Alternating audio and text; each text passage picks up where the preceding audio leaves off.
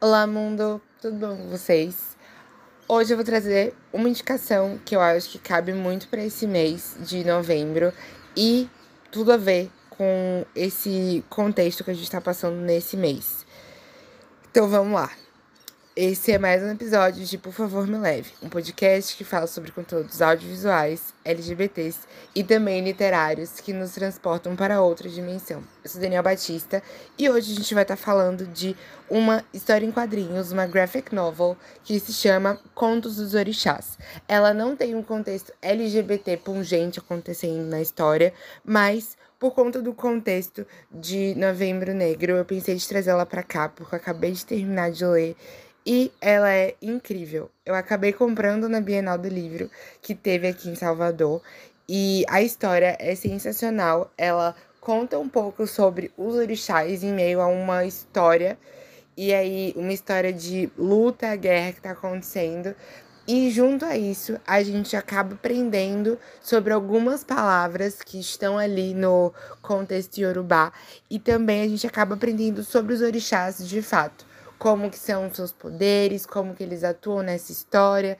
E por conta disso, eu achei que era interessante de trazer para cá, porque é uma possibilidade da gente aprender um pouco sobre a cultura afro-brasileira, mas também sobre o quesito dos orixás em si. Então, vamos lá, se preparem. Na história Contos dos Orixás, a gente tem o contexto principal do casal Xangô e também e Ansan, que vão estar tá em meio a um momento pacífico até que existem ataques que estão acontecendo aí nessa história e ambos vão partir para tentar ajudar essas pessoas que estão passando por esse contraste aí de guerra e, e brigas que estão acontecendo. A Jantala acaba sendo a pessoa responsável por todo esse caos e a gente vai vendo o decorrer dessa história de que forma. A gente começa a perceber que a junção de grupos vão ser uma possibilidade de conseguir derrotar a Jantala que está sendo ali o contexto principal para essa guerra estar tá acontecendo e acaba rolando a possibilidade de Exu entrar nessa história. Exu vai ser uma espécie de mensageiro, mas também vai ajudar no transporte entre os mundos, que dentre eles está Aya e eu não sei falar direito, me perdoem. É, esse mundo seria o mundo físico onde habitam os mortais. E estou aqui no glossário da história, que foi um achado por sinal, porque se eu não tivesse esse glossário, eu teria ficado muito, muito, muito perdido na história. Então, muito obrigado por ter colocado. Mas vamos continuar.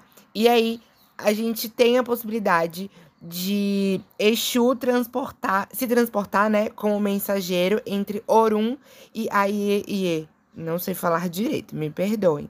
Mas Orum seria a dimensão onde a gente vê que vivem os imolês, orixás e espíritos ancestrais, além de outras entidades.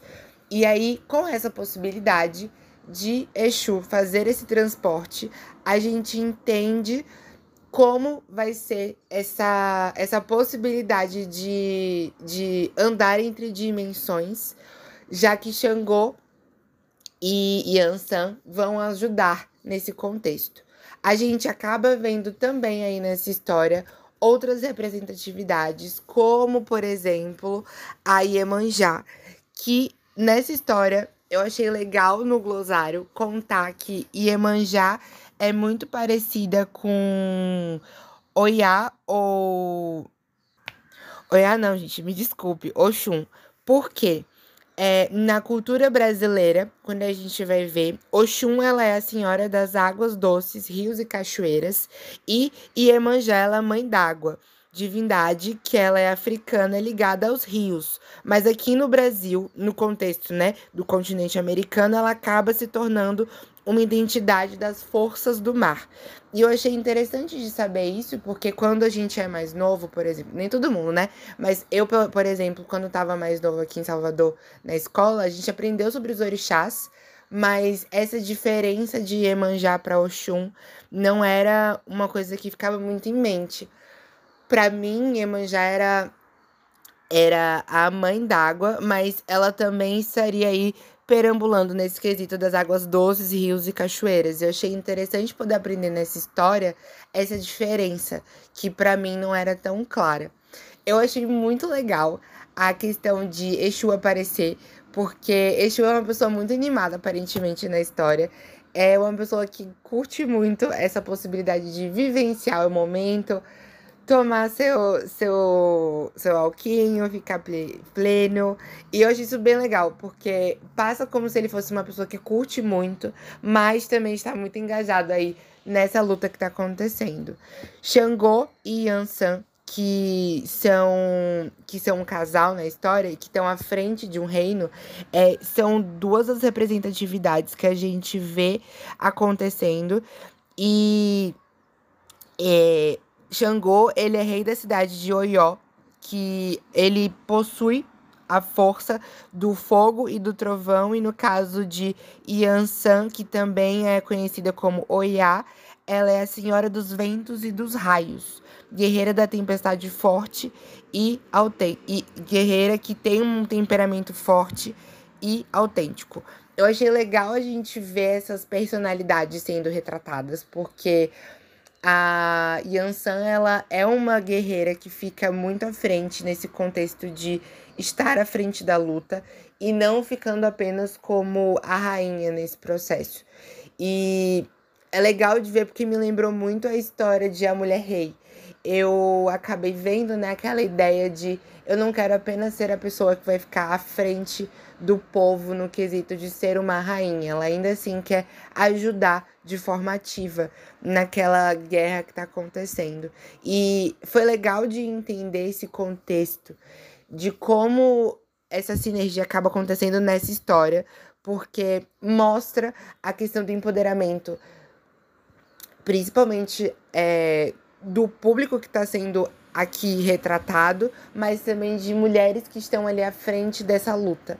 E aí Emanjá é uma outra pessoa que está à frente, que é representada aqui, e é uma segunda divindade que a gente vê que vai estar tá tentando cuidar do seu povo e sempre num sentido de não ir no caminho da vingança, mas sim do caminho de perdoar e seguir em frente para que a população ela se se junte para poder melhorar e prosperar no quesito de paz e em meio a uma cidade bastante pacífica, porque é o que ela acaba pregando nesse espaço onde ela acaba coordenando.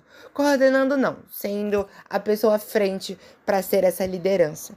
E eu achei muito legal porque quando a gente vai ler sobre a história, a gente vê por exemplo, que o autor, que se chama Hugo Canuto, aí eu descobri que ele é baiano, é, ele se inspirou nas primeiras imagens que ele cria, né? Em, por exemplo, Avengers, que seria os Vingadores, que é da Marvel. E aí ele se inspirou para fazer a primeira imagem que ele produziu, que seria uma vibe pôster. Ele utilizou a imagem de Xangô e Ogum que ele fez. E aí foi na mesma pegada da capa de Avengers 4, de 1966.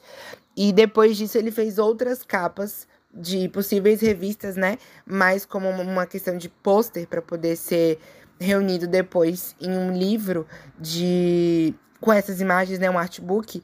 E aí lá tem imagens de Ogum, de Oxóssi, de Obá, de Nanã. Eu achei muito legal assim, essas, essas imagens, porque a gente acaba vendo as representatividades que estão ali dos orixás de uma forma. É, eu ia falar cômica, mas seria do comic, de comic book, desculpa. É, nessa pegada de como se eles fossem super-heróis, sendo super-heróis, óbvio, nessa história, e sendo transformados de certa forma para uma pegada de graphic novel.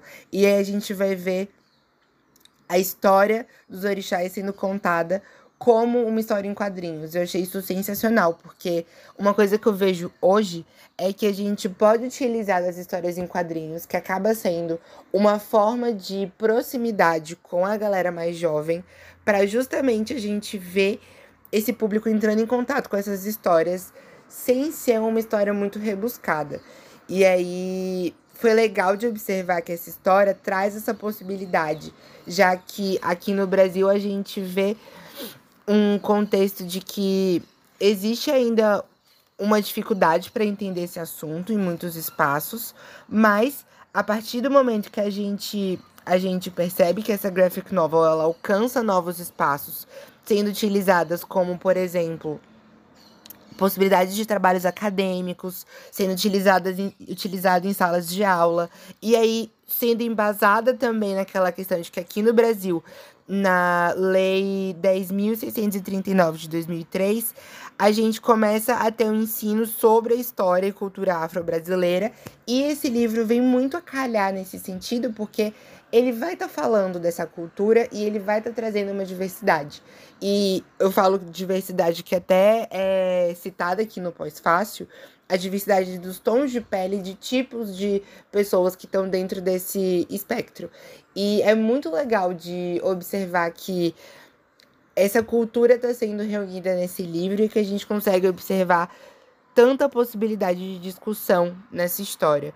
E aí a gente tem a questão da fanart, mas sempre baseada no quesito acadêmico, no quesito de estudo, porque é uma coisa que o Hugo ele fala no pós-fácil o livro ele teve o auxílio de muita gente que estava relacionada ao tema, que estudava sobre o Yorubá, para poder ele também aprender, né, como que era falado, e aí ele utiliza dessas, de algumas dessas palavras, por isso existe a necessidade de um glossário na história, para poder ajudar a entender um pouco desse contexto que é trazido, e aí ver essa essa possibilidade de amadurecimento no, no decorrer da história.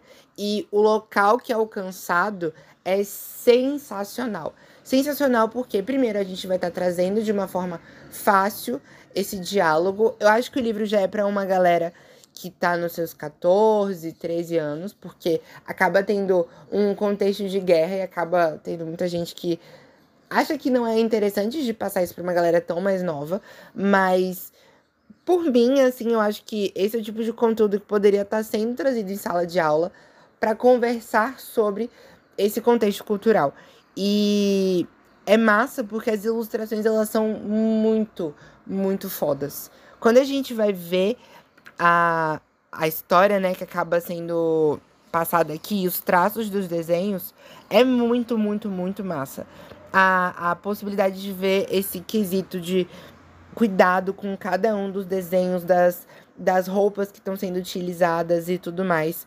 É super interessante. Eu vou até fazer um vídeo para o TikTok mostrando um pouco desses, dessas ilustrações. Poucas, né? Mas vou mostrar algumas delas, porque é muito legal de ver como foi construída essa história. E se vocês puderem, se joguem, porque Cara, é muito massa. É muito massa. Essa história como um todo. Pelo que eu tava vendo, existem mais conteúdos que estão aí por vir. E esse livro, pelo que eu tava vendo aqui, ele foi produzido por um catarse. E ele também vai ser publicado nos Estados Unidos, o que eu achei super incrível. Eu comprei, como eu comentei, né? Eu comprei ele lá na Bienal do Livro aqui de Salvador, na, no stand da Trem Fantasma. Eu, inclusive, comprei uma outra história que se chama Amante Ki. E essa daqui tá com a, o selo da editora Ori, mas a outra tá com o selo da editora Trem Fantasma mesmo. E, se eu não me engano, existe um catarse do Hugo Canuto que está aberto para a continuidade dessas histórias e tudo mais. Eu achei muito incrível a possibilidade de isso estar sendo levado para as escolas e para ser discutido por lá, porque é uma história muito rica, muito rica de conteúdo. E os desenhos, por exemplo, da cidade, como que ela foi montada, ela tem uma, uma pegada assim mais moderna, mas no quesito de roupas que a gente vai vendo, ela é muito fiel para o que seria entendido como as roupas da época ou as roupas da cultura. E todo esse esse ideal de como foi feito e o cuidado, né, dessa história sendo trazida para para ser falada, né? Eu achei super legal. o foco de Xangô mais Yansan eu achei também muito interessante. Depois a adição de Ogum, que acaba aparecendo como uma, uma força para essa guerra, já que ele vai estar tá responsável aí por possibilidades de ser mais de um guerreiro dentro do, do contexto da guerra pela sua força e sua determinação. É tudo muito legal, muito legal mesmo. E essa história acaba trazendo muita inspiração.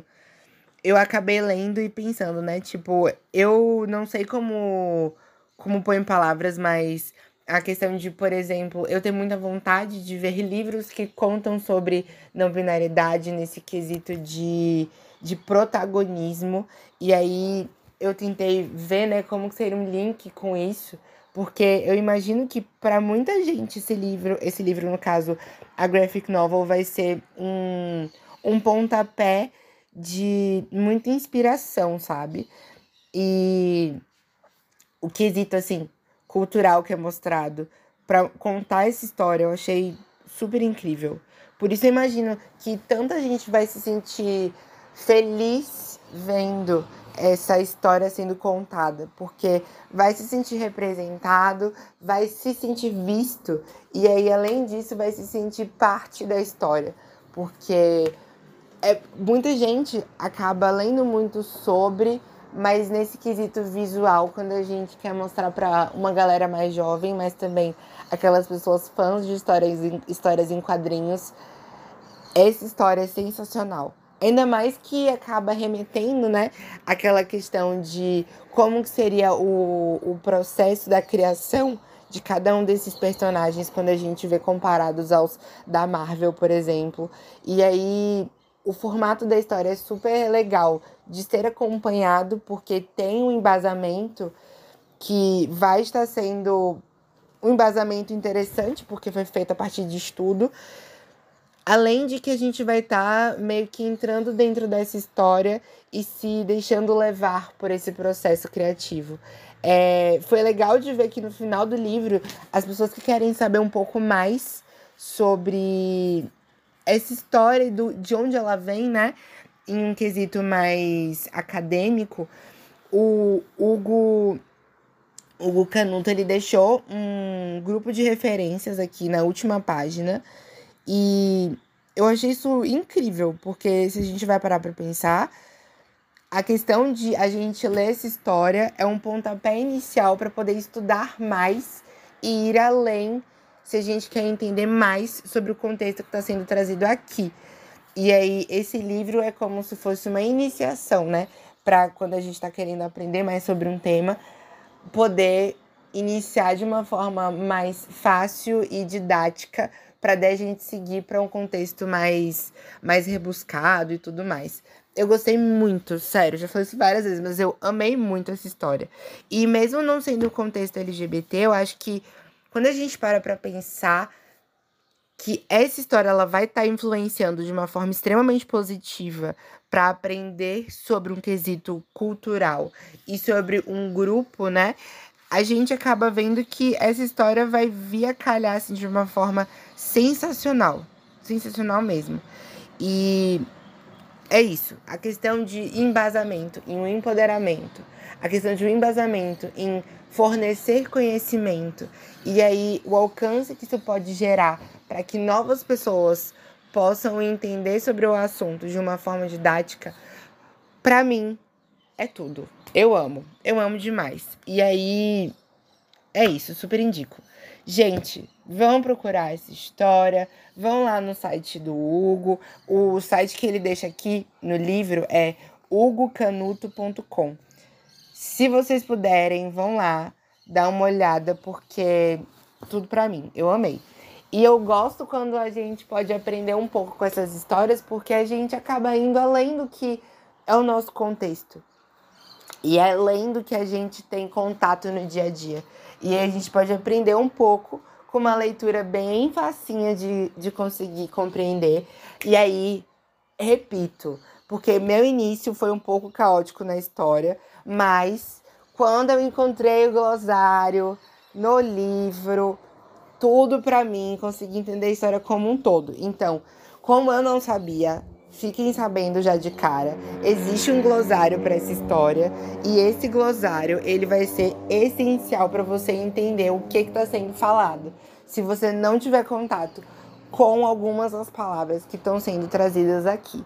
Então, se joguem no, no rolê de comprar o livro, se vocês puderem, e ler e compartilhar essa informação com geral, porque assim, o livro é incrível incrível, incrível demais. E ele precisa ser lido para que cada vez mais gente aprenda sobre a cultura.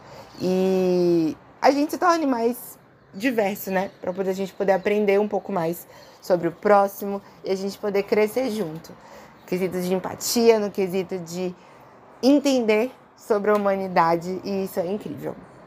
Gente, se vocês quiserem me ajudar, compartilhem nas redes sociais os episódios, Vão lá escutar os outros. Eu estou no Anchor.fm barra, por favor, me leve, com os episódios do podcast online.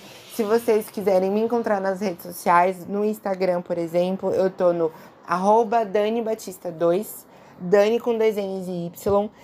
E tô pelo TikTok também, eu vou fazer a postagem do livro lá agora, quando terminar aqui de gravar o episódio. E também, se quiserem mandar mensagens para mim, mensagem de áudio, para vocês aparecerem no episódio, vocês podem mandar no site que eu acabei de falar. Eu vou deixar ele na descrição do episódio, mas também podem mandar no Spotify, que eu consigo ver. E é isso. Um beijo, até o próximo episódio. Espero que vocês tenham gostado deste tema. Deixem seus feedbacks.